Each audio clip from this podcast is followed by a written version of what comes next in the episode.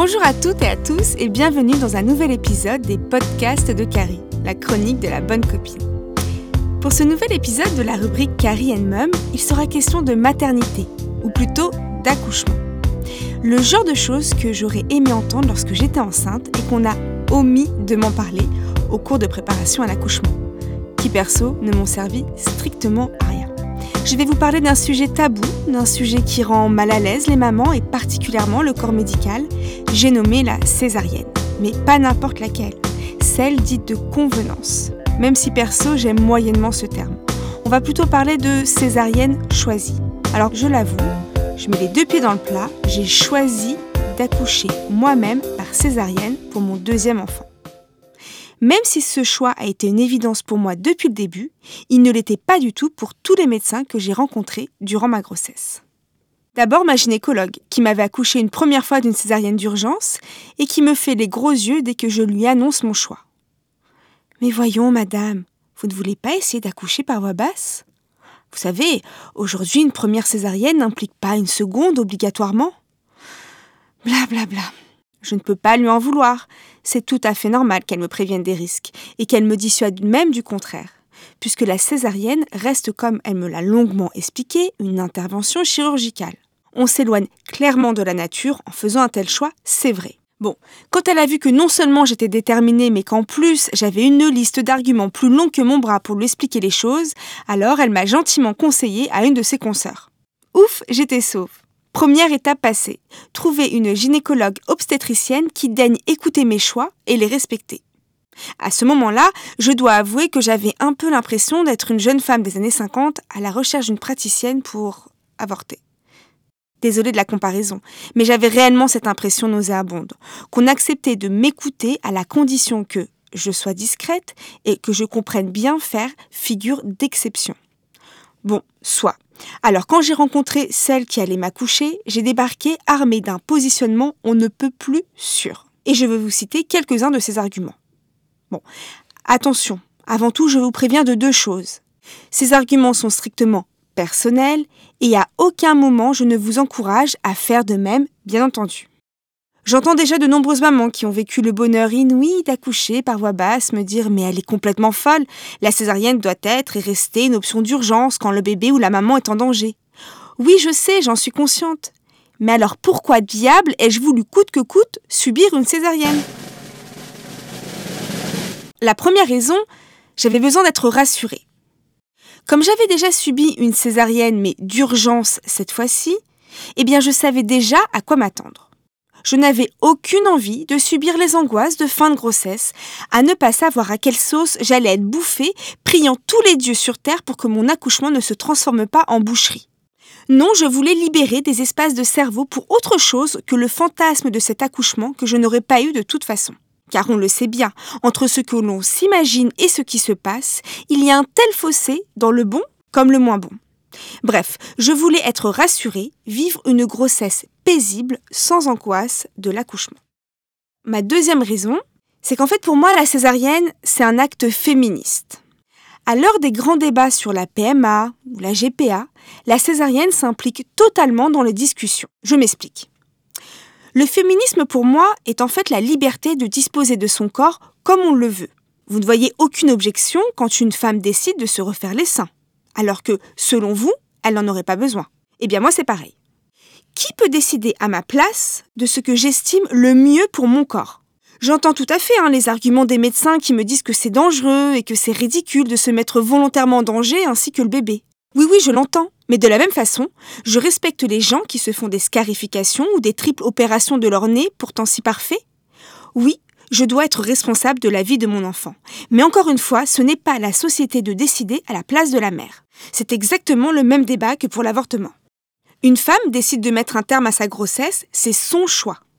Je décide de faire une césarienne, c'est mon choix, ma volonté, ce que j'estime être le mieux pour moi. Je dispose de mon corps, donc point.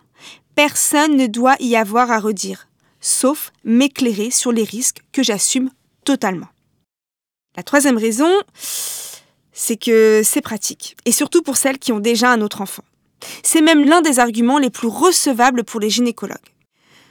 je sais, je vais avoir des foudres s'abattre sur moi. Mais c'est vrai, je suis désolée, il faut que je le dise. C'est super méga pratique. On a quand même rendez-vous avec son accouchement. Ça veut dire qu'il n'y a pas de réveil nocturne à 3 heures du matin, à paniquer où laisser le premier enfant, comment et sous quelles conditions on doit filer de toute urgence à la clinique entre deux contractions? Non, non. La césarienne programmée, c'est tellement peinard niveau organisation que ça en devient déroutant, voire culpabilisant. Bah, j'avoue, j'avoue, je suis arrivée super fraîche le jour J. J'avais eu le temps d'aller chez le coiffeur, d'avoir fait une pause d'extension de cils et même ma pédicure. On s'était même fait un petit resto tranquillou la veille en prenant soin de ne pas dépasser les douze coups de minuit. Et le lendemain matin, tranquille, je suis descendue en salle d'opération sur mes deux jambes en prenant des selfies au passage. Vraiment, c'était déroutant. J'avais même pas l'impression que j'allais accoucher et que quelques heures plus tard, j'allais avoir mon petit bout dans les bras. Mais après tout, j'ai plutôt adoré cette philosophie. Pourquoi l'accouchement doit être une torture, une agonie comme on l'a si souvent dans nos têtes? La césarienne choisie, c'est un accouchement à la cool pour moi. Quitte à vous choquer, bah c'est réellement ce que j'ai vécu. Mon quatrième argument, c'est qu'en fait, je connais mes limites. Je vous explique. J'ai une intime conviction, qui est peut-être tout à fait débile, mais qui s'est vérifiée auprès de toutes les mamans autour de moi. On a l'accouchement qui nous ressemble. Les mamans zen ont plutôt des accouchements cool. Alors que celles qui avaient plutôt du mal avec le lâcher-prise, comme moi, pouvaient, disons, galérer. Et le mot est faible, hein Moi, je connais mes limites. Je sais que je ne lâche rien, que j'angoisse sur tout, et que je ne me laisse vraiment pas faire devant le corps médical. J'ai besoin de tout savoir.